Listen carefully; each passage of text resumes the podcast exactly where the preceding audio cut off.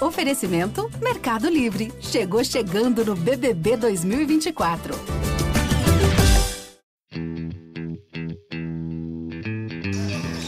Albert, bem! O eterno capitão deste time. Lá vem ele pro saque. Vai, Nalber, vai, Nalber, vai, Nalber.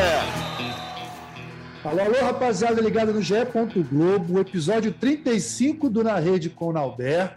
Olha, acabamos de, no último final de semana, o Campeonato Sul-Americano masculino, Brasil campeão mais uma vez.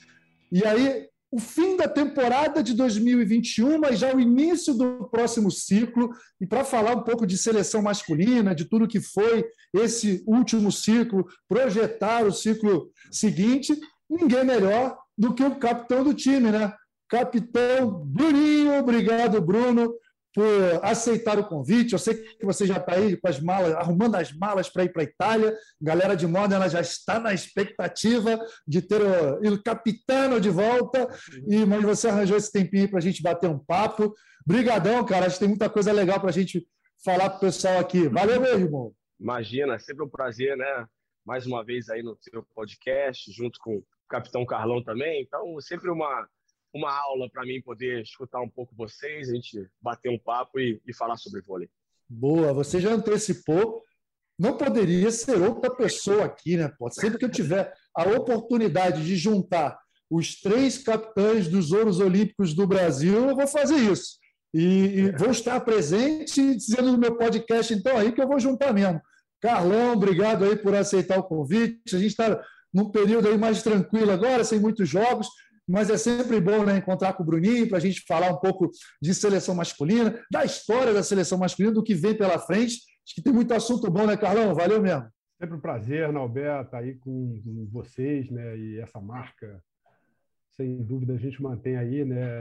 Dos capitães, dos três ouros olímpicos e, e, e óbvio, né?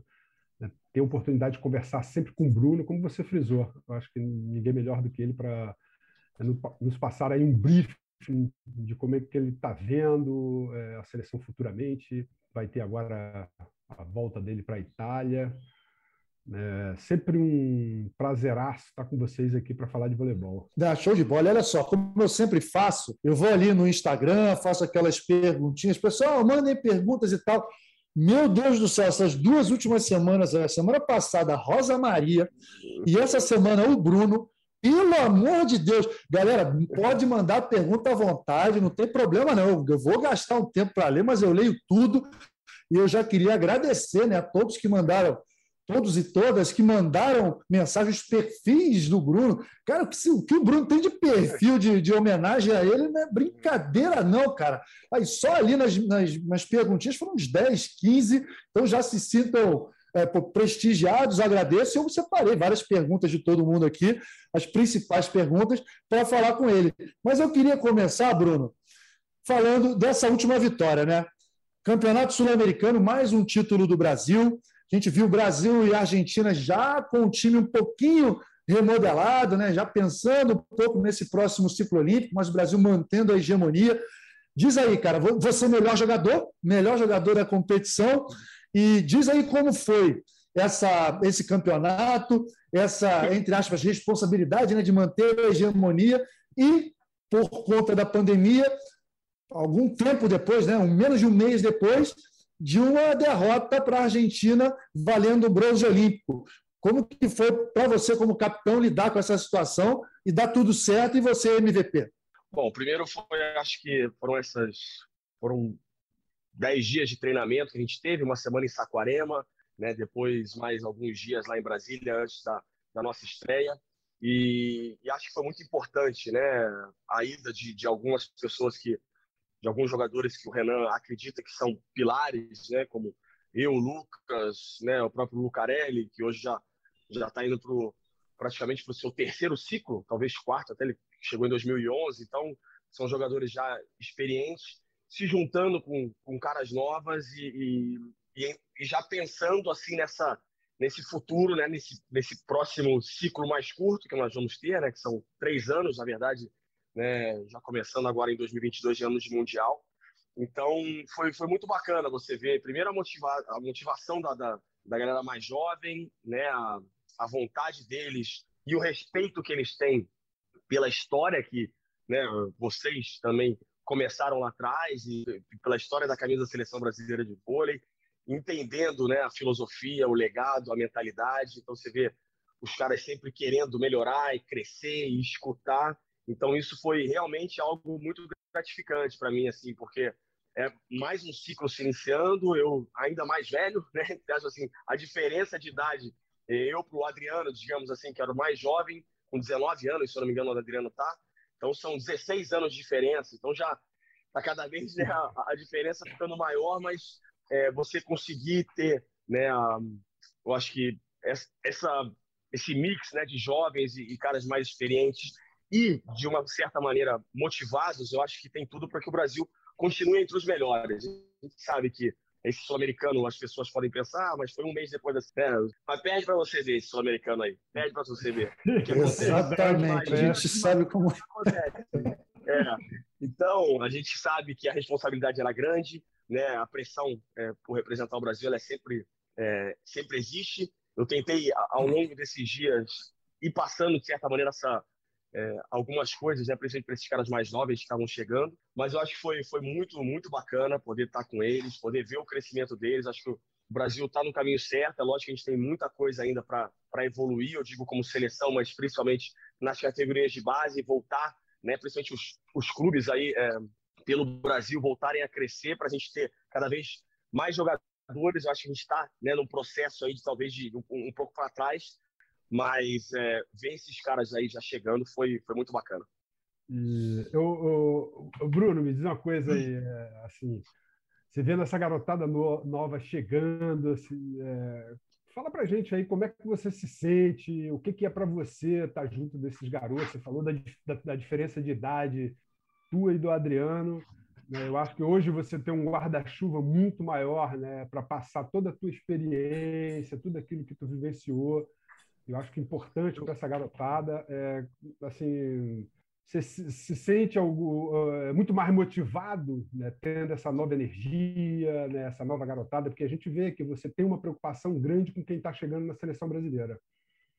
É, isso para mim é assim, eu fiquei até feliz porque eu, lógico, depois de uma frustração grande como foi a Olimpíada, de certa maneira a cicatriz ainda, né, em processo de né? Porque foi muito, muito, muito agora, né? Foi, faz pouco tempo, então é, nem quis ainda rever os jogos e, e ter esse, né? Digamos assim, essa reflexão muito maior ainda. É, vou deixar para fazer isso na Itália com né, os treinadores lá, uma, uma outras, outras pessoas para ter um, outras visões, talvez, daquilo que a gente pode, daquilo que aconteceu né, em Tóquio. Então, assim, a frustração era grande. Quando eu cheguei em Saquarema, é, foi exatamente, acho que essa, de, de certa maneira, um, um choque de motivação mesmo, sabe? Dessa energia que essa garotada tava.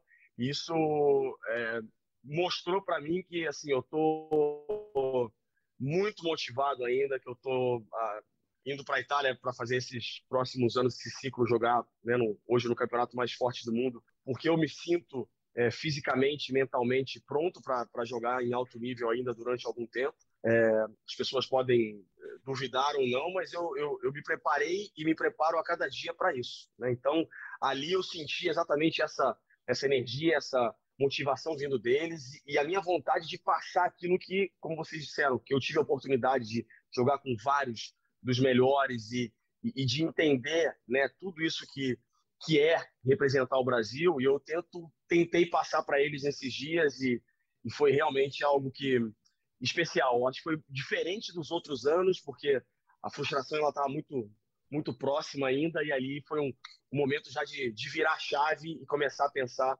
é, no nosso futuro. Mas você, você falou aí que ah, eu vi pouca coisa ainda, enfim, agora vou chegar na Itália com mais calma e tal. Mas, assim, olhando, fazendo uma avaliação do que foi essa última temporada, né? É, vocês foram para a Liga das Nações, um título, título inédito. E aí a gente, durante as transmissões, né, Carlos, a gente falava muito, pô, o Brasil tem que pegar essa atuação da semifinal e a atuação da final como padrão, como referência para a Olimpíada. E aí, logo em seguida, três semanas depois, uma Olimpíada em que as coisas estiveram amarradas, né, que a gente sempre ficou. Acho que a história da seleção brasileira, da qual você faz parte, né, construiu isso principalmente na Rio 2016. É, a gente, todo mundo ficou naquela expectativa de não, a primeira fase está amarrado, mas na hora H o time vai para cima e vai se encontrar, como foi na Liga das Nações, e isso não acabou acontecendo dessa vez. Você já consegue fazer uma avaliação, né? Qual o diagnóstico que você e todos os mais experientes, inclusive a comissão técnica, fizeram sobre a diferença né, entre o que aconteceu na Liga das Nações, a Olimpíada, é, há, algo de, de, emocional aí, foi questão é, técnica mesmo, planejamento, enfim, já, você já consegue ter um diagnóstico preciso do que aconteceu? Não, preciso não, não tenho. É difícil, porque as coisas aconteceram muito rápido, eu também quis, entre aspas, me desligar um pouco, porque é, não queria me martelar ainda mais. Eu Sim. já sou um cara que me cobro muito, que me é, que sofro muito já sozinho, né?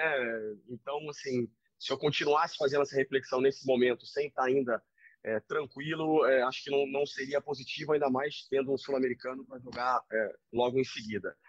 É, acredito, né, olhando assim e vendo um pouco dos jogos, de números, né, que talvez tecnicamente a gente uh, não tenha conseguido, assim, é o que a gente falou, acho que a, o nível para a Olimpíada já aumentou mais, né, do que foi a Liga das Nações. As, as equipes melhoraram, né? Então, talvez a gente não tenha feito esse esse passo que tenha sido que, que foi fundamental e essencial para as outras equipes é, vencerem as medalhas, mas eu acho que assim, a gente teve momentos, né? Eu acho que a gente não conseguiu ser consistente como em outros momentos né, do ciclo e na Liga das Nações a gente teve bons jogos, eu acho que a gente fez é, um ótimo jogo contra os Estados Unidos, um jogo assim de alto nível. É, e os Estados Unidos jogou muito bem com a gente, jogou muito bem com a França e fica de fora, né? Perde para a Argentina e fica em, sei lá, é, nono, não sei que, nem colocação que ficou. Então você é, esses Jogos Olímpicos. A gente faz um jogo com a França também. Eu acho que um dos melhores jogos que eu já joguei dentro da seleção brasileira em relação a nível de jogo foi um um grande jogo. Né? Eu tive a oportunidade de assistir um pouco depois e de escutar as pessoas. É, falei com o Murilo, né? Outros caras que falam, cara, que jogo foi esse e tudo mais. Então, assim, você percebe que a gente teve bons momentos. Contra o Japão, um jogo, digamos assim, mais é, dominado, assim. E aí vem a semifinal, o jogo contra a Rússia, que eu acho que a gente estava fazendo um bom jogo, até a gente travar numa rede, né? Eu não falo nem no 20 a 13, 20 a 14, falo mais na, mais para frente, no 23 a 19, que a gente tem a oportunidade de contra-ataque, o Wallace é, praticamente sem bloqueio, dá uma porrada, o Libro defende sem bloqueio, e aí a gente entra num, num momento, numa, numa P5, de não conseguir rodar a bola, né? O cara foi pro saque, forçou bem o saque, e a gente acaba perdendo aquele set que poderia ser, não, não sei se seria decisivo, mas nos colocaria mais próximos da mais uma final olímpica. E aí eu acho que o resultado já estaria, entre aspas, garantido como um ótimo resultado, né? Você conquistar uma, mais uma medalha olímpica. Mas é, aconteceu aquilo, né? Talvez naquele momento a parte emocional de, de não ter rodado em certos momentos, a gente acabou levando isso para outro set, né? Apesar de ter jogado o set duro, o quarto set também. Mas falar o quê? O esporte ele é, ele é muito detalhe. E um detalhe de talvez essa bola do Wallace, né, que ele ataca muito bem, que o Libro defende sem bloqueio, fizesse o 24 a 19, a gente teria vencido o 7, poderia ter vencido ou não aquela semifinal, mas a gente não ia nem estar tá comentando sobre a frustração e a cicatriz que ficou, né, na, digamos, para a gente. E é isso, é entender, é, faz parte, né? Às vezes a bola pega naquele milímetro da linha ali, o juiz olha no, no videocheck da dentro, às vezes ele está fora e pode mudar toda uma história de uma Olimpíada de um, e de um ciclo. É, assim, Bruno, até mesmo falando sobre isso, até a própria Olimpíada, uma coisa que, gente, uma coisa que, que deu para perceber, é, a Liga das Nações né, é uma coisa que me chamou muita atenção. Primeiro, a gente sempre teve um saque muito bom, né? E praticamente aí nessa sequência aí de gerações, saque muito forte. Isso desse, esse fundamento sempre definiu muito para a seleção brasileira. Mas uma coisa que me chamou muita atenção na Liga das Nações é que a seleção brasileira, algumas vezes, até mesmo não bloqueando muito bem, a gente estava defendendo muito bem. E, eu, e a Olimpíada a gente perdeu um pouco essa conexão, e eu acho que isso causou é, muita instabilidade no time. Eu, eu acho que o principal, é, o que Carlão. você acha? O principal, eu acho que nós fomos abaixo no contra-ataque, principalmente. Se você olhar tanto os números quanto é, nas partidas, a gente perdeu muitas oportunidades de contra-ataque. por diversas situações. Às vezes é, é, a gente não, não, teve o capricho correto né, na hora de, de apoiar uma bola, uma escolha né, minha ou do cachorro na hora do levantamento, uma bola que não chega boa, um atacante que talvez tenha arriscado no momento que não era para arriscar. Então, por diversas situações, eu acho que o nosso contra-ataque teve abaixo. E o contra-ataque, de certa maneira, ele é um, um, um termômetro para te respirar um pouco mais. Quando você começa a, a, a ter oportunidade de é, não fazer desculpa, de Bruno, nesse nível. Até disso tudo que eu falei, né? Porque o contra-ataque é a continuidade sim, sim. disso tudo claro, que eu falei. Né? A possibilidade, né? Isso, exatamente. Só que a gente não conseguir matar os contra-ataques, a gente até conseguia gerar contra-ataques, mas de não matar, isso foi, de alguma maneira, nos. Acho que colocando a gente, em alguns momentos, mais tensos do que o normal. Entendeu? Acho que isso acabou acontecendo em, em algumas partidas, sim. Você acha que em algum momento, algumas fases do jogo, você falou aí dos contra-ataques e tal, a gente percebia daqui que assim, é, o time não estava com aquele volume de jogo né, que a gente está acostumado a ver, e é a marca da seleção brasileira. Você acha que colocou muito mais pressão na hora do side-out, na hora da, da virada de bola? Porque as coisas estão interligadas, né? Muita gente acha que, assim, tudo depende do, do, do tipo de, do tipo de time. Por exemplo, vamos lá, a Argentina. A Argentina, na minha opinião, é um time que tem uma linha de recepção muito consistente, eles têm uma virada de bola muito boa, com muita velocidade, e eles fazem o que, o que podem fazer ali no, no, no sistema defensivo, forçam mais o saque, é um time um pouco menor. O Brasil, esse Brasil atual, cara, na minha opinião, já não é, já, já é um pouquinho diferente. Cresceu na Rio 2016, uh, tocando bola, e volume de jogo e cobertura, e a partir disso a gente fica um pouco mais tranquilo na hora do side-out. Para mim é um pouco invertido. Você pensa assim também, Bruno? Você de dentro da quadra, como líder do time, é por aí, botou pressão demais na virada de bola pelo fato de não estar tá tendo tanto volume de jogo quanto a gente imaginava? Eu acho que pelo fato da gente, como eu disse antes, acredito que a gente, em muitos momentos, nos contra-ataques, de não. Né, acabou sobrecarregando a parte do side-out. E o side-out, em muitos momentos, não é só você rodar de primeira. O time da Argentina ele tem um side-out muito bom, mas principalmente em segundas ou terceiras oportunidades, porque eles cobrem uhum. muito, entendeu? Sim. Então é, existe um volume de jogo muito grande. Eles não fazem um side-out direto, né? Passe, levantamento, ataque bom, né? Como talvez o time da, dos Estados Unidos e da Polônia tem um, um side-out melhor do que os outros times e acabaram ficando de fora, né? Então assim, mas o quanto times como Argentina, como França, que são times de jogar, rejogar, né, é, no side-out e fazerem na, na, segunda, na terceira oportunidade, né, quando eles têm a bola na mão, é, isso vai dando para o time essa confiança e essa tranquilidade que, assim, esse é o jogo deles. Né? Eu acho que a gente tenha perdido, em alguns momentos, esse, esse volume de jogo.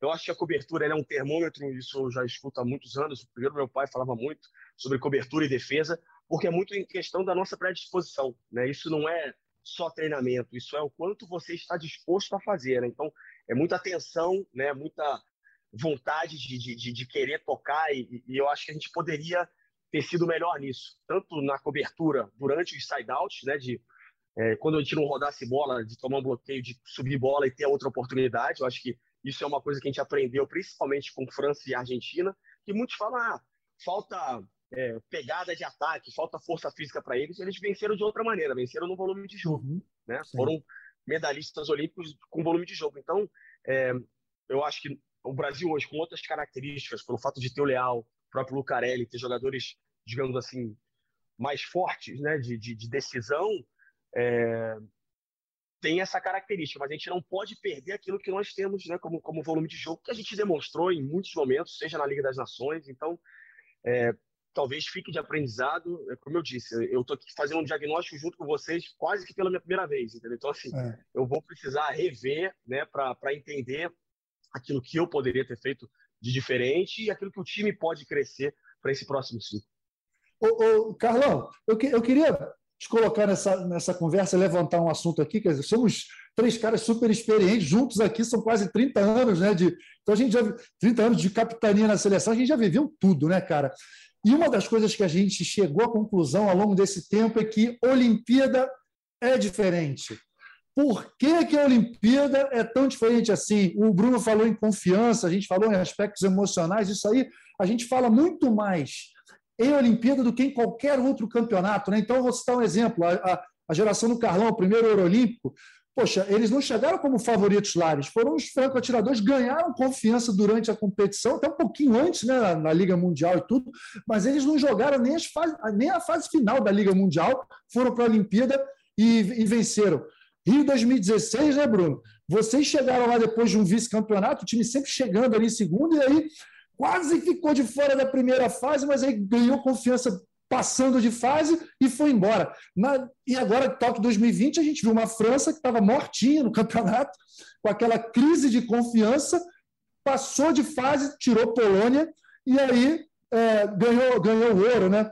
Cara, o que, que vocês acham em relação a isso? Né? Por que, que a Olimpíada é o sistema de disputa? É o peso da competição? Porque, assim, falar em Olimpíada é, é tentar fazer um prognóstico, mas é muito difícil, porque normalmente a gente faz o prognóstico e a coisa dá errado. Todo mundo apostava numa final Brasil e Polônia. E esses dois países nem medalharam. Né? O que, vocês acham disso? Quem quer falar primeiro? Vai, Carlão. É, eu, assim, eu acho que a Olimpíada, cara, é sempre um, pelo menos assim, dentro do meu sentimento, né? Porque eu passei na minha primeira Olimpíada e foi a gente perdeu para a Bendita da Argentina também, né? Foi 88, por incrível que pareça, também no tie break né? E assim, não é em relação ao jogo da Argentina, né?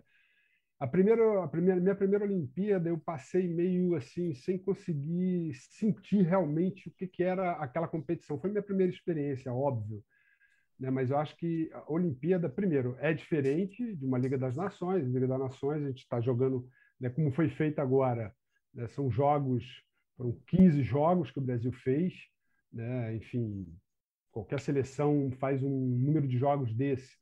Você precisa manter uma qualidade física, uma concentração muito grande. Eu acho que a Olimpíada, né, esse fator de ser chaveamento, cruzamento, enfim, um, um, torneio mais curto, mas ao mesmo tempo é um torneio que tem uma pressão muito grande, uma, um interesse muito grande da mídia. Isso eu estou falando como brasileiro, né?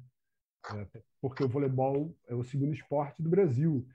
E, e, enfim, eu acho que em Barcelona a gente conseguiu manter o foco, a gente conseguiu se fechar, a gente conseguiu aproveitar né, da Olimpíada e ao mesmo tempo curtir, né, assim, sem tirar o foco daquilo que estava acontecendo. E óbvio, foi ganhando confiança durante a competição, jogadores experientes, né, como a Mauri, né, eu que já estava ali, assim, que pessoas que já tinham né, o Pampa, pessoas que já tinham um pouco mais de experiência com uma galera jovem. Eu acho que basicamente é isso, cara. É, é você se concentrar ali naqueles 15 dias, é tentar manter o foco. Né? Uma coisa nos ajudou que não tinha ainda a internet, né? E a gente sempre e uma coisa que a gente fechou em Barcelona foi o seguinte: não tem entrevista né, fora da quadra. Acabou o jogo, todo mundo dá entrevista, fala quem quiser, com quem quiser. Depois, não tinha entrevista. Né? Teve uma vez só que aconteceu e a gente bateu o martelo que não teria entrevista na Vila Olímpica. Eu acho que basicamente foi isso. Isso ajudou bastante a gente se manter ali concentrado e focado na competição. E aí, Bruno? Eu, eu acredito, como eu falei antes, são detalhes e momentos, né, que acabam colocando a equipe na competição ou não, né? Talvez a França, é, a gente, eles estavam muito mal durante a competição, né? Nos primeiros três jogos, né? Principalmente tomaram uma porrada dos Estados Unidos, depois sofreram nos outros jogos e tal. E o momento do, os caras viraram a chave é, é um, eu acho que eu acredito muito nos, nos pequenos detalhes, mas a maneira com que a gente se preparou não, não, não, teve mudanças daquilo que a gente fez na Liga das Nações ou em outros momentos. A gente continuou se preparando como sempre, mesmo após ter jogado mal contra a Argentina na primeira fase, ou depois que a gente tinha melhorado com os Estados Unidos e França né, e, e Japão, a gente vinha numa crescente, digamos assim, até aquele, aquela partida na semifinal contra a Rússia. Mas não existia uma grande mudança em relação aos nossos treinamentos, em relação à nossa dedicação, em relação à, à filosofia ali dentro. É, o que pode ter sido um pouco diferente dessa Olimpíada foi, é o fato também, mas que a gente já vinha bastante acostumado, o fato de, de não parecer tanto uma Olimpíada. Pelo fato de não ter público, pelo fato da, da própria Vila Olímpica estar tá um pouco diferente, com mais restrições. ela foi diferente em relação a isso daquilo que eu vivi em, nas outras três Olimpíadas. Isso ele talvez tire um pouco do, digamos também, daquela emoção da, da torcida, de tudo, que em alguns momentos para o brasileiro pode ajudar também, ainda mais no Japão, que a gente tem, né, jogamos anos e anos no Japão, a torcida é, brasileira lá ela é, ela é forte também, talvez poderia ter ajudado alguma coisa a mais, mas eu acredito muito nessas, nessas pequenas, nos pequenos fatores que mudam durante uma partida alguma coisa técnica e sem dúvida a parte emocional ela ela ela é fundamental, mas eu não vejo a gente assim não consigo fazer uma leitura de que a gente sofreu mais nesse momento ou não. A gente estava num caminho, né? E talvez aquele aquele set tenha sido o set que que tenha mudado a história do, da nossa competição. Ô, Bruno, me veio uma pergunta agora, não está nem aqui no meu roteiro, eu faço aqui um roteiro com várias perguntas, por sinal, vou ter que deixar algumas de fora porque o papo está fluindo. Mas me veio agora aqui. Você acha que, vamos lá, é, esse sistema de disputa da Olimpíada é um sistema traiçoeiro. Se fosse o sistema de disputa do Campeonato Mundial, teriam esses três medalhistas? Eu tenho certeza que não. Eu tenho certeza que seria um outro campeonato, uma outra final. O que, que você acha? É muito provável, é muito provável. E, assim, é, é um sistema que, que a gente já saiu do, do, grupo da morte ali, mais uma vez, né? De, de, ter cinco jogos, quatro jogos, digamos assim, muito fortes. Uhum. Então, assim, não, é, a Olimpíada, ela, o Carol falou, é um, é um momento mais curto, né? Que você talvez você esteja num dia mais brilhante, talvez fisicamente, que as coisas fluem melhor também. Mas é, o sistema do Mundial é totalmente diferente, né? Então, não, não apostaria, ainda mais com, sei lá, o Mundial normalmente ele dura três semanas até e tal, um mês, eu muito dificilmente a Argentina poderia chegar é, a, a, um pódio olímpico, pelo fato até deles terem um time um pouco mais reduzido em relação a, a outras equipes que têm mais possibilidades de troca e tudo mais.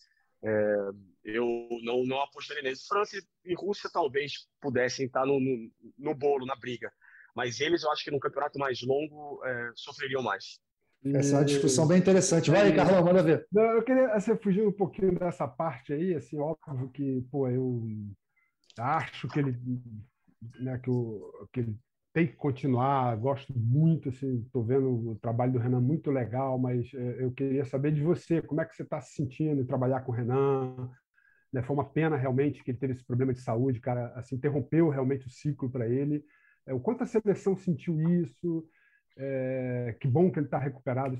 Isso que tenho certeza que para todo mundo, para a comunidade do voleibol foi muito mais importante ele estar recuperado. Mas você já trabalhou com ele, mas como é que está sendo o Bruno agora trabalhando com o Renan, muito mais experiente? Ah, para mim é um prazer, né, poder trabalhar com ele. É um cara que primeiro conhece muito de vôlei. Vocês tiveram a oportunidade de, é, de jogar com ele também. É um cara que entende muito de, de voleibol. É, com certeza foi uma temporada para ele é, muito difícil, muito complicada. E eu acho que da mesma maneira que ele que ele lutou tanto né, para estar lá, é, entre aspas, é, a nossa preparação da Liga das Nações, ele não teve a oportunidade de se preparar também como, né, como, como um treinador também tem que se preparar, como um assistente técnico tem que se preparar, como as pessoas que fazem parte do grupo, né? E eu acho que ele chegou, digamos assim, com uma carga emocional alta, mas ele fez é, em vários momentos, tudo aquilo que ele poderia fazer. O jogo da Argentina que a gente vira na primeira fase, o 3 a 2 ele mexeu de tudo que é jeito e as coisas acabaram dando certo. Acho que se naquela partida ele não tivesse mexido, a gente não teria vencido aquela partida, né? E muitos eu escutei depois, ah, ele talvez ele não tenha mexido e tal. Eu acho que ele ele fez aquilo que ele podia em, em vários dos jogos.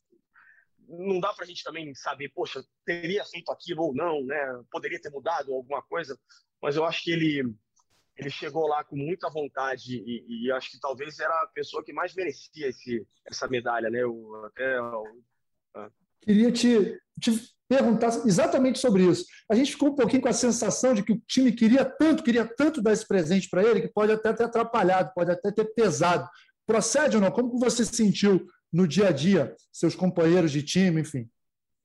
É, talvez sim. É, a gente teve um papo antes, né? A gente estava ainda em Chu, que era a base da, da, do, do COB, e o Renan, praticamente a gente teve uma reunião onde ele colocou tudo aquilo que tinha acontecido nesses meses anteriores com ele, e, e foi bastante tocante, e eu acho que ali, de certa maneira, também colocou o time uma motivação e talvez uma, uma vontade de dar esse presente a ele muito grande. É lógico que a gente tem vários porquês quando a gente entra em quadra, por que a gente quer vencer, porque a gente faz pela nossa família, faz pelo nosso país. E claro que esse fator do Renan era uma motivação a mais, uma, um querer a mais, né? E, e eu, a gente talvez não tenha conseguido suportar isso de uma maneira, digamos, mais lúcida em certos momentos, mais focados, né? E, e acabamos é, tendo essa frustração, mas que eu acho que faz parte aí da, da vida e da, e da carreira de, dos atletas. E eu sei que algo muito importante está tá guardado para o Renan. Eu acredito muito nisso. Ah, então é um gancho para falar de futuro, né? Acho que a gente já falou o que tinha que falar. Temporada de 2021 já acabou, as avaliações serão feitas, mas vamos falar de futuro. Próximo ciclo olímpico, bem curtinho. A gente está falando de uma Olimpíada que vai acontecer daqui a menos de três anos. Olha que loucura. Ano que vem temos o Campeonato Mundial, depois tem Pan-Americano, tem Liga das Nações, tem Copa do Mundo e depois a, a Olimpíada novamente. Bruno, como que você vê o Brasil para esse próximo ciclo olímpico? E falando de adversários também, né, dos outros times, é, os, os, os, principais adversários serão os mesmos? Tem alguém que sai dessa briga? Tem alguém que chega? O que, que você está vendo aí de cenário? Gabriel, eu acho assim, primeiro, o Brasil, acredito que tem a oportunidade de continuar, é, primeiro pela, pela, pela mentalidade, pela filosofia, e eu acho que pelos atletas ainda a, a possibilidade de continuar entre os melhores. Né? Se o trabalho continuar sendo feito dessa maneira, não tenho dúvidas que o Brasil vai estar na briga. A gente sabe que o voleibol masculino está cada vez mais equilibrado. Essa Olimpíada, acho que ela, ela foi o auge do equilíbrio em relação a, a, aos, últimos, aos últimos ciclos e às últimas gerações aí. E, e eu acredito que existem alguns países que podem voltar um pouco mais forte é, nessa nesse próximo ciclo. Eu acredito que a equipe da Itália, com um time mais jovem, mas você teve o Fefe como treinador, eles estão fazendo um grande, um grande mundial. Eu acho que se eles encontrarem algumas peças, alguns pilares também um pouco mais de experiência, eles têm boas condições, porque tem garotos muito, muito interessantes aí que eles, que eles trouxeram já para essa Olimpíada e estão trazendo para o europeu. Eu acho que a França ela ganhou confiança, né? Tem um cara que hoje eu acho que é o cara que carrega o piano, e não vou nem falar do Engapé, que eu acho que o, o oposto, Patri, foi um cara muito importante na Olimpíada, um cara muito jovem e que vem fazendo uma ótimas temporadas na Itália e tem tudo para continuar crescendo. Né? E meu pai até me falou que se surpreendeu positivamente com ele, como um cara muito técnico, muito muito bom em geral. Então, a, além dos craques que tem, como Grebenikov, Ngapé, os dois levantadores que ainda são, né? o Brizar ainda é um cara jovem. Eu acho que é um time que tem tudo para para ser forte no ciclo. Acho que a Rússia tem tudo para continuar entre os melhores, porque ainda é um time jovem, mas eu acho que depende um pouco do Mihailov. É, ele, ele tem uma certa idade, mas é um cara que se cuida muito também. Você percebe a Olimpíada que ele fez. É, parece o mesmo jogou, cara, jogou demais. Parece, parece, o mesmo cara de 2008, entendeu? Então, é, são, sei lá, 13 anos e você vê o cara jogando nesse nível é, é realmente algo que é, que eu acho que ele também é um, digamos assim, é um referencial para essa para esse time da Rússia. E os Estados Unidos eu tenho uma certa dúvida do que pode acontecer. Não vi renovar, né? É, não vi, a gente, a gente sempre espera, né? pouca é. gente surgindo, assim, um, um, ciclo olímpico. É diferente do feminino, né? exatamente. Totalmente, né? Totalmente. Totalmente diferente. Eu acho que a Argentina, você vê bons jogadores né, surgindo, como Loser, é, o próprio Lima ainda é um cara jovem, alguns ponteiros que, que já fizeram parte do Sul-Americano, que vão inclusive jogar na Itália, o Palons, que é um moleque de mais de dois metros, que tem, tem uma boa qualidade técnica também.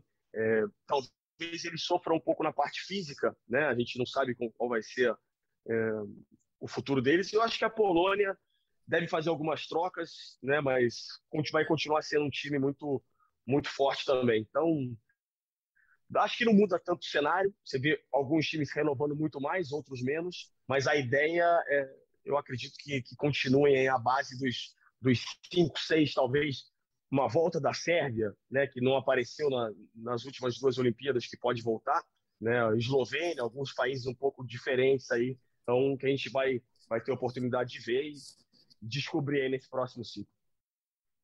Vai, Carlão. É, Bruno, assim, é... primeiro, pô, obviamente, a gente já falou muita coisa, perguntou aí, né? Tenho certeza que você está com a cabeça cheia de responder muita coisa, mas é, como é que você é, realmente vê o voleibol, o voleibol depois de tudo isso que aconteceu? Eu fiquei muito orgulhoso, cara. Eu acho que foi um dos esportes que mais se organizou. Foi muito legal, até é, né, a gente não é um, vamos dizer assim, mundialmente né, um esporte que está ali nas cabeças, mas eu acho que os atletas reagiram muito bem, é, se comportaram muito bem dentro de todas as dificuldades, todas as desconfianças que tiveram. Mas como é que você está vendo o futuro do voleibol? Como é que você está vendo assim, o nosso esporte no mundo? Eu, eu sinceramente acho que essa Olimpíada, falo mais pelo voleibol masculino, assisti também o feminino, mas é, realmente deu uma outra, até um, demos um outro passo em relação à grandeza do esporte no cenário olímpico mesmo, sabe? Como, né, eu acho que o Rio já tinha causado de certa maneira isso, porque foi no Brasil, foi no Maracanãzinho, então criou essa, esse tipo de.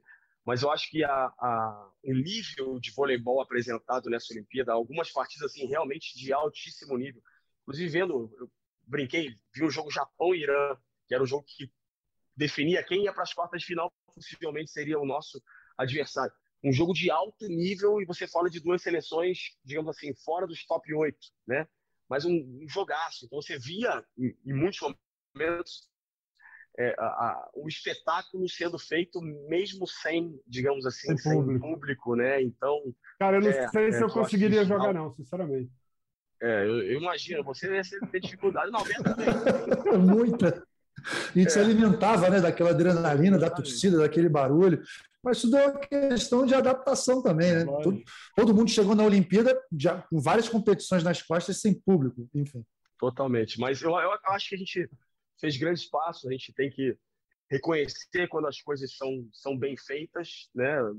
Em relação até à Liga das Nações também, que a gente já tinha visto antes, né? Organização e como eles têm buscado né, essas coisas para o futuro. Então, eu acho que o voleibol tem tudo para continuar crescendo e se tornando cada vez mais importante nesse cenário olímpico. A gente sabe que no Brasil a gente, né, a seleção é uma seleção que as pessoas seguem, que gostam, mas eu acho que no cenário cada vez mais mundial, né, no, no olímpico mesmo, de terem esse respeito, né, não só o basquete, sei lá, o NBA, ou ter o vôlei também com essa, digamos assim, com essa com essa imagem assim de um esporte realmente importante. Foi, foi ótima pergunta do Carlão, e me dá o gancho para eu fazer uma pergunta que eu estava aqui estava anotado aqui, em relação a. Você é um cara super engajado também, é um líder não só dentro de quadra, mas fora dele, é um formador de opinião, um cara com opiniões sensatas, opiniões firmes e fortes sempre. Como você está vendo o vôlei como produto aqui no Brasil, né?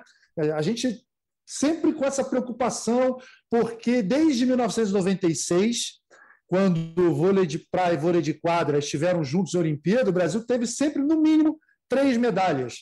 Essa última Olimpíada foi uma medalha só, né? Saímos pela primeira vez sem medalhas no vôlei de praia e no vôlei de quadra, uma medalha de prata no feminino que talvez era, era menos esperada, e no masculino, a, a medalha que muita gente já, já considerava a certa. Como que você está vendo o vôlei como produto, essa nova gestão da CBV? O que, que você teria de observação a fazer em relação a esse nosso futuro como gestão, como esporte nacional também?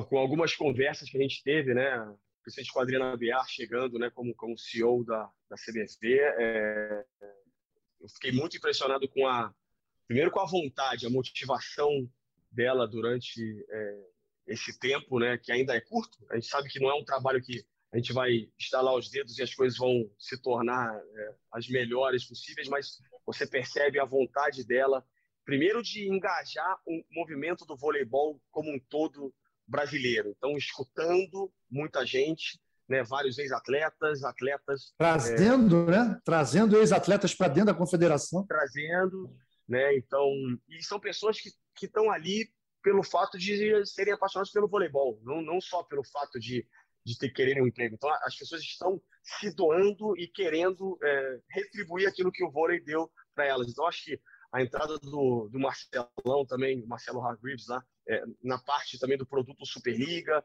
é, o próprio Marcelinho também está né, tá entrando na CBV e outros, né? Eles estão querendo trazer Fofão, Paulão. Eu acho que essa vontade deles de, de melhora, de melhorar a comunicação em relação ao movimento do vôlei em todas as áreas, não só pensando né, como seleção, porque a gente vive, de certa maneira, mundos assim um pouco diferentes, mesmo enquanto nós estamos no, no vôlei do Brasil. A seleção, que eu, não, eu, eu, eu, brinco, né, cara, a gente não precisa de mais nada. A gente tem o CT de Saquarema, que é, é sensacional, os melhores é, profissionais junto com a gente. Então, para as seleções que não falta nada, mas a gente tem um outro mundo, o mundo da Superliga, talvez que ficou para trás esses últimos anos. A gente teve uma queda grande no nível da Superliga em relação à organização como um todo, né, de estruturas. Então, é, são mundos diferentes. Talvez os clubes né, regionais que antigamente formavam e, e davam esse suporte né, para as seleções de base, que hoje também já né, ficou um pouco amarrado ali embaixo. Então, assim, são coisas que eu sei que, escutando e conversando um pouco, eles são é, muito imbuídos em fazer essa melhora e eu, eu acredito muito, né, tenho muita esperança de que é, a Adriana, como, digamos, a, a CEO dessa, dessa, dessa nova gestão, ela tem tudo para fazer um grande trabalho e, e, e, acho que dá esse passo né, que a gente precisa é, nesse momento no vôlei do Brasil. O, o Carlão, você não está entendendo. O que me mandaram de mensagem aqui, cara. Eu, eu, fiz um apanhado geral das principais perguntas. Teve pedido de casamento para o Bruno, teve pedido de casamento. Cara, Todo mundo querendo, é, querer casar com o Bruno via rede social. Um monte, vários, vários, vários pedidos. Eu, eu depois eu repasso para ele se ele quiser. Tá? Mas assim, ah, que todo mundo querendo saber de vida pessoal, só que eu falei, galera, o negócio é o seguinte: isso aqui é um podcast de voleibol. Então, eu foquei nas perguntas de vôlei e assim, duas perguntas vieram assim, uma quantidade tremenda. Eu quero aproveitar e já faço numa só. Para o Bruno, vou fazer essa, o Carlão manda dele, e depois a gente vai partindo para o encerramento, porque eu sei que ele precisa arrumar mala, daqui a pouco está indo para a Itália, etc. e tal. Mas olha só, Bruno. Muita gente querendo saber o que é mais importante para você é, na função de capitão, como que é liderar uma seleção brasileira em torneios tão, tão importantes. Quem foi a sua inspiração nisso, né, no que diz respeito à liderança? E assim, muita gente, e aí, ele vai ser técnico, vai ser técnico? Tem muito jogo ainda, tem muito voleibol pela frente como levantador. Mas muita gente já projetando, talvez, o Bruno, no fim da carreira, já emendar com uma carreira de técnico. Fala um pouquinho de tudo aí. Bom, vamos lá. É, em relação a. Eu acho que, primeiro, a gente fez até aquela entrevista, nós três, né, para o pessoal da Globo, né, e, e, foi muito bacana de poder escutar um pouco vocês também e entender e, e perceber que é, os valores passados desde a época diante do Carlão, mas né, falando entre a gente, o Carlão, depois da tua geração na Alber e, e, da nossa são valores parecidos, né, em muitos momentos. Eu acho que, é, primeiro, é a liderança pelo exemplo, acho que isso é, é o mais importante. Eu é, sou um cara, primeiro, muito apaixonado pelo que eu faço, né, então, para mim, eu, eu busco e, e, tento passar isso para os caras que, se a gente não tiver paixão e não valorizar cada momento que a gente tem né, vestindo a camisa da seleção, é, fica difícil da gente poder curtir e estar digamos assim, num ambiente harmônico. Né? Então, acho que isso é muito importante, a gente conseguir ter um, um ambiente unido e, lógico, com diferenças, porque nós teremos inúmeras diferenças entre os jogadores e tal, mas existir essa essa união, né, e esse esses objetivos em comum, né, sempre pensando nos valores que, que foram deixados por vocês do, do trabalho, né, da dedicação. Eu acho que esse, essas esses valores é o que eu procuro passar né, no dia a dia para a galera. É lógico que eu tenho meus momentos de, de dificuldade, de, de tensão. É. Hoje estou um cara muito mais experiente em relação a, a saber ó, levantar o braço e falar: ó, galera, desculpa, errei, né, me excedi aqui ou ali, entendeu? Então, é, de assumir, né, eu acho que muitas vezes as responsabilidades dos erros, porque quando você se mostra vulnerável, um líder ele tem que se. Você não é perfeito, você não é o dono da verdade. Eu acho que se mostrar vulnerável também, acho que cria né, uma, uma lealdade ainda maior entre aqueles caras que, que você vai ter ao teu lado durante, durante as guerras, as batalhas. Então, são as coisas que eu procuro aí fazer no meu, no meu dia a dia como, como capitão da seleção ou nos clubes que eu jogo.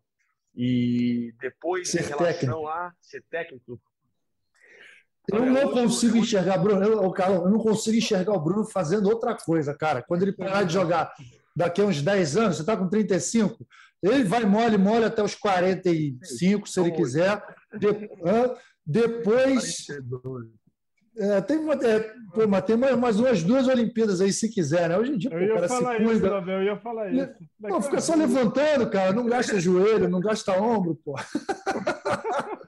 eu, eu, eu, não consigo enxergar o Bruno fazendo outra coisa a não ser ser treinador. Estou errado? Não, Cara, eu não, tenho Bruno, Bruno, Bruno, primeiro você vai bater o recorde de capitão, né? É verdade. Tá, vamos ver. Eu pensar no dia a dia, cara, não dá para ficar pensando eu muito sei, na frente. Eu sei, ainda, tô brincando, tô brincando. Mas, mas assim, eu, eu sou um cara muito intenso naquilo que eu faço. Então, se for para ser treinador, eu vou ter que me, me doar tanto quanto eu me dou na quadra, entendeu? E, é, e essa é a minha dúvida em alguns momentos. Será que eu vou querer fazer, né, ter essa vida que, que a gente teve e está tendo, né, durante, sei lá, quantos anos e continuar isso? Se eu tiver essa disposição, essa vontade, essa paixão, eu, eu acredito que eu, que eu possa me tornar um, um treinador, mas eu tenho que estar certo e, e muito afim né, para ter esse desafio aí, porque a carreira ela é igual a nossa, né? se não for pior. Então, é, depende muito daquilo que, que você quer. Né? Eu ainda não, não sei fazer essa, essa afirmação aí para o futuro. Aí, você não, você não respondeu, que eu até esqueci também de, de cobrar. Sua inspiração. Inspiração como líder, não como jogador, mas como, como líder. Seria o seu pai ou sua mãe, os dois juntos. Porque a gente costuma brincar, né, cara?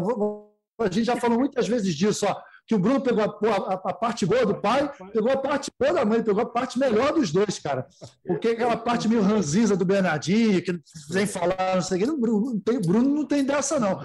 Fala com todo mundo, um cara socialmente espetacular, coisa que é um pouquinho, um pouquinho melhor que teu pai, você sabe disso, né? Então, enfim, é, é a sua inspiração mesmo? Eu acho que assim, lógico, tenho duas pessoas em casa que realmente foram muito importantes na minha, na minha criação, seja fora como dentro de quadra. Mas eu tentei sempre ser um cara muito observador e mais, entre aspas, mais esponja, né? o máximo que eu pudesse absorver. E eu tive a sorte e a honra de ter ao meu lado, né, todos os caras que talvez cada um com as suas peculiaridades, cada um com as suas características, né, mas que e eu tentei sempre pegar o melhor de cada um, é lógico. Tem certas coisas, certos defeitos que eu também tenho, que eu espero que outros caras não peguem de mim. Eu até falo, cara, assim é melhor. Essa parte aí, esse é um grande defeito meu. Eu estou tentando melhorar, mas não é legal você ter, entendeu? Eu tento passar isso para o chão. E eu tive essa oportunidade na geração, principalmente na, na tua geração, né, do, de, entre que eu cheguei em 2006, né, até 2012, que a maioria deles tiveram, cara, cada um tinha a sua, o seu jeito e a sua liderança né, dentro do, do grupo que eu, entre aspas, conseguia né, tirar um pouquinho e falar, cara, não, isso eu acho muito bacana, entendeu? Seja do, seja do Serginho, seja tua, seja do, do Giba, do Murilo, do Gustavo, né? cada um com as suas é, qualidades e defeitos, então tentar ser uma esponja de pegar o lado bom. E, lógico, tive também durante algum tempo com o Carlão e entender aquilo que, que era importante do lance da, da paixão, do fogo, dessa, dessa vibração que o cara tinha durante né, a sua carreira, jogando jogos abertos no interior. Isso que eu ia falar. E, entenderam que. É, Bruno, entenderam que jogos abertos e final olímpico é a mesma coisa, né? É a mesma coisa. Então, assim, outra coisa que eu peguei, eu falei, cara, esse é o cara que eu também quero me espelhar, e ele, ele também, entendeu? Então, eu, é, a minha vida foi. É por isso que eu sou muito grato a, a ter tido a oportunidade né, de, de, ter jogado com caras assim, porque você vai pegando o melhor de cada um e, e, e tenta ali se, se ser o melhor que você pode ser para o teu time. Vai, Carlão, manda ver aí tua última pergunta para o Bruno, depois eu encerro aqui, mas, pô, já de antemão agradeço que está mó barato esse bate-papo aqui. É, não é nem uma pergunta, não, é, pô, Bruno, te desejar muito boa sorte, cara, que a gente está torcendo muito, é, despojado de qualquer coisa, dizer para você e para todos, né, que a gente torce e que, é, para mim, você é um exemplo, porque é exatamente isso que você falou eu tinha muito esse fogo, muitas vezes eu não me controlava, né? Eu sou um cara sempre fui muito competitivo, né? Até cansei um pouquinho disso. Não vou dizer que eu não continuo, mas eu cansei porque eu era, eu era o extremo, né? E, e, eu vejo em você esse frescor, né? Um cara mais leve, um cara que sabe vibrar, um cara que sabe e tudo isso é experiência, né, cara? É o que a gente passa na nossa vida e, e talvez observando aquelas pessoas agirem de uma outra maneira, a gente vai também né, tentando é, moldar o nosso caminho, ser um pouco melhor. É isso aí, meu velho. Parabéns e vamos Obrigado, em frente. Valeu mesmo. Obrigadão. Obrigado pelas ah, palavras aí. Pô, sensacional. Eu queria fazer uma última pergunta para o Bruno, que é a seguinte. Bruno, vou fazer duas. Duas numa só, tá? O que, que o Bruno de hoje falaria para o Bruno de 10 anos atrás, tá? E pensando no futuro, o que, que você quer muito ainda melhorar, seja como pessoa, seja como jogador, seja como líder, enfim. Essas duas perguntinhas aí para a gente encerrar. Porque, afinal de contas, né, Carlão e Bruno, a gente tá, faz esse podcast, eu acho que o legal ter esse podcast para fazer é, é, atender aos fãs, é falar sobre voleibol, mas é também deixar uma mensagem positiva para as pessoas, para os jovens atletas, enfim. É um produto que vai estar aqui gravado para a eternidade. Então, fala aí tudo o que você quiser, cara. Cara, é, bom, o que eu falaria para o cara de 10 anos atrás, é, primeiro eu acredito que é cuide da sua saúde mental. Né? Eu acho que isso foi algo que eu, depois de alguns anos, eu, eu, depois de Londres principalmente, né, 2012 ali, 2013, foi outra frustração que hoje já não é uma tanta frustração, porque essa é pior, de Tóquio é pior, né? Porque você não consegue dar uma medalha. Aí tem Londres, aí eu, hoje eu olhei para hoje não, essa semana eu olhei para medalha de Londres falei, pô, eu só queria uma de bronze agora em Tóquio, entendeu? E na época eu nem conseguia olhar para Sensacional de essa declaração, sensacional. É. Vai, fala. A gente, a gente, começa a dar valor a certas coisas que a gente talvez lá no, lá no passado a gente tenha deixado um pouco de lado. Então, para cuidar da, da, saúde mental, que se tornou essencial, acho que não é só o corpo, a gente precisa da nossa cabeça para ter uma inteligência de lidar com os problemas, com as dificuldades, é, para nos relacionarmos, porque num, num, time, né, numa seleção e tal, você lida com muita gente, com muitas diferenças, então, para você ter o melhor approach possível com as, com as pessoas, né, de, de saber como lidar com, com cada uma, então, acho que são coisas que eu, que eu teria talvez acelerado um pouquinho, né, que eu comecei há, sei lá, sete, oito anos atrás, que eu talvez tivesse falado um pouquinho antes para esse cara de, é, de 10 anos atrás.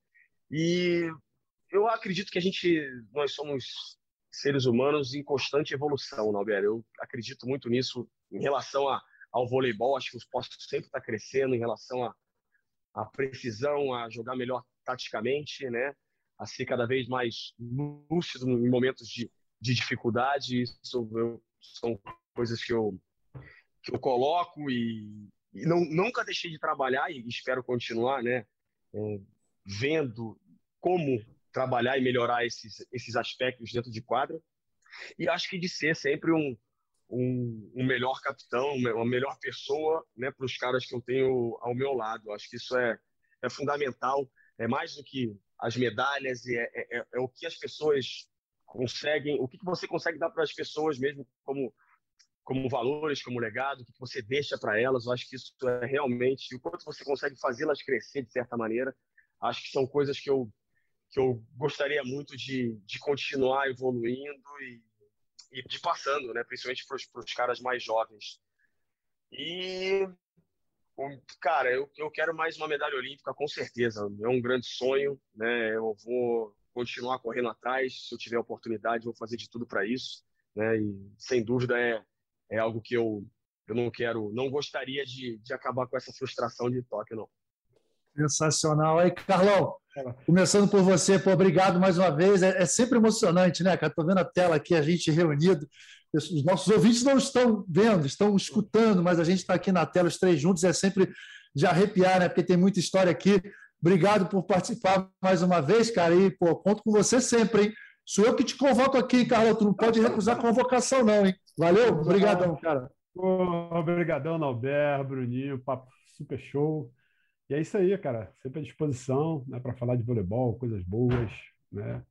E é isso que o Bruno falou, né? A gente tentar sempre ser uma pessoa melhor, independente de qualquer coisa, né? e segurar aquele ímpeto né? que muitas vezes quer saltar fora. É isso aí. É isso aí. Pô, Bruno, queria te agradecer mais uma vez, cara. Você é um parceiraço, um amigão da vida mesmo, um cara super gentil, super educado, super humilde, com o pé no chão. Eu olho para o Bruno penso que a palavra que me vem na cabeça é equilíbrio, que acho que é a, é a palavra mais importante para o mundo, para as pessoas, e é, é algo que está em falta. E eu enxergo muito isso em você. Você continue, cara, com essa mentalidade, com essa filosofia de vida, que eu acho que é super importante. E, pô, você sabe que tem aqui um admirador, cara, um amigo quando você precisar, um admirador. Muito boa sorte nessa nova temporada é, na Itália e nesse próximo ciclo olímpico, beleza, cara? Vai com Deus e brigadão, pô. Mesmo nessa correria, a gente sabe muito bem como que é, né? Você aí, as, as vésperas de ir para a Itália novamente, arranjou aí uma horinha, uma horinha e pouco para nos brindar né, com, essa, com esse bate-papo super gostoso, cara. Valeu mesmo, boa sorte e conte comigo, tamo junto. Obrigado, obrigado, Carlão, obrigado, Norberto. Pô, é sempre um prazer mesmo é, pessoas inspiradoras como vocês e trocar essa ideia é, é sempre emocionante e acho que deixar algo realmente de, de valioso para as pessoas que estão nos escutando aí, como você disse antes. Então, abração para vocês. Conto com a torcida de todo mundo aí nessa temporada na Itália de novo aí. Valeu. Show de bola. Gente, olha só, episódio, porra, episódio concluído. Deixa eu só finalizar aqui, Carlão. Episódio 35 concluído da melhor maneira possível. Queria agradecer, logicamente, a minha equipe, né? Não Eu tenho um timaço aqui também. Queca, Rafael, Maurício, Luiz, que pô, dão todo o suporte para esse podcast acontecer, para todos que mandaram mensagens, centenas de mensagens. Depois eu vou repassar ao Bruno todos os pedidos de casamento, inclusive. Depois ele vai lá e resolve com vocês, tá certo? E olha, até breve, a gente não sabe quando será o próximo eh, episódio, talvez daqui a uns 15 dias, né? A voleibol está meio paradinha, a gente vai dar um tempinho aqui, de repente, 15 dias a gente volta com um outro super convidado para a gente continuar falando de voleibol aqui. Beleza, gente? Valeu, obrigado e até a próxima. Tchau, tchau. Albert, bem! O eterno capitão deste time. Lá vem ele pro saque. Vai, Nalber, vai, Nalber, vai, Nalber.